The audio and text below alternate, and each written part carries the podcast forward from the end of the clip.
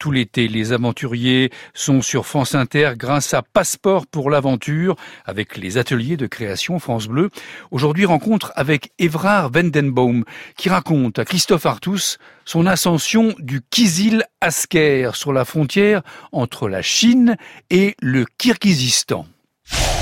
Évrard Vandenboom, originaire de Grenoble, aime les coins et les recoins les plus inaccessibles de notre planète. En 2013, trois aventuriers belges lui proposent l'ascension du Kizil-Asker, situé en Chine, dont le sommet culmine à 5842 mètres d'altitude.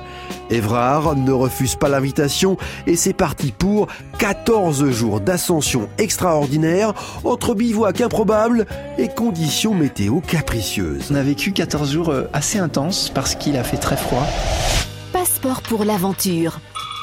Tous les soirs, il faisait entre moins 10 et moins 15, moins 16, quelque chose comme ça. Que tous les jours, il faisait entre 0 et moins 10 ou 0 et moins 5. On n'a presque pas eu de jour, peut-être un jour ou deux où il a fait un peu meilleur que ça.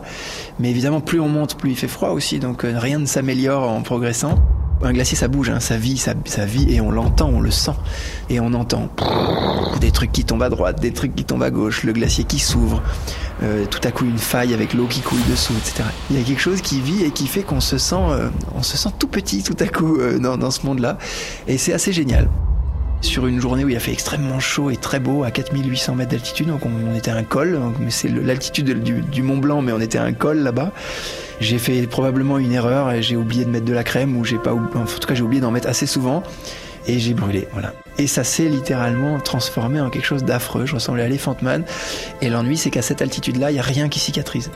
Donc j'ai gardé la figure littéralement euh, déchiquetée, euh, crevassée, ça purulait, ça saignait, etc. pendant toute l'expédition. Donc j'ai pas mal souffert. Je me suis dit que j'allais, j'allais pas y arriver, enfin que c'était trop difficile, j'arrivais plus à respirer, j'arrivais plus à rien. Mais il y a quand même un truc qu'il faut comprendre, c'est que quand on est euh, à ces altitudes-là et aussi avancé, s'il y en a un qui descend, tout le monde descend. ça, ça a l'air beau, quoi.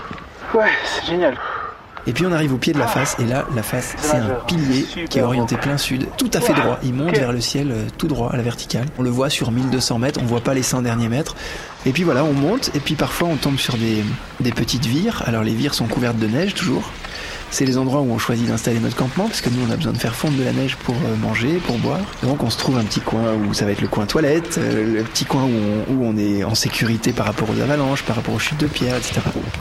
Et on grimpe les peut-être, euh, je sais plus ce qui restait, peut-être 200 mètres, 300 mètres encore d'ascension pour atteindre le sommet vraiment. Et puis, et puis on arrive au sommet et au sommet il y a juste le vent. C'était fort, mais vraiment fort. On s'entendait presque pas quand on parlait.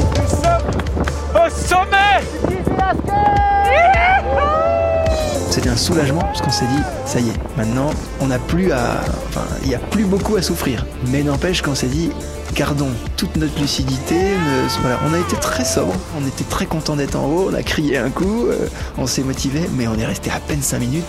Ça avait bien amoché hein. Ouais.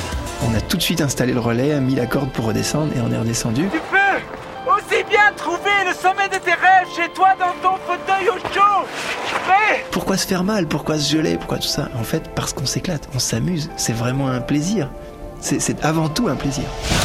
Passeport pour l'aventure, l'explorateur Evrard Vendenbaum a, a, rapporté un film de cette expédition baptisé China Jam. Toutes les informations sont à retrouver sur le site franceinter.fr.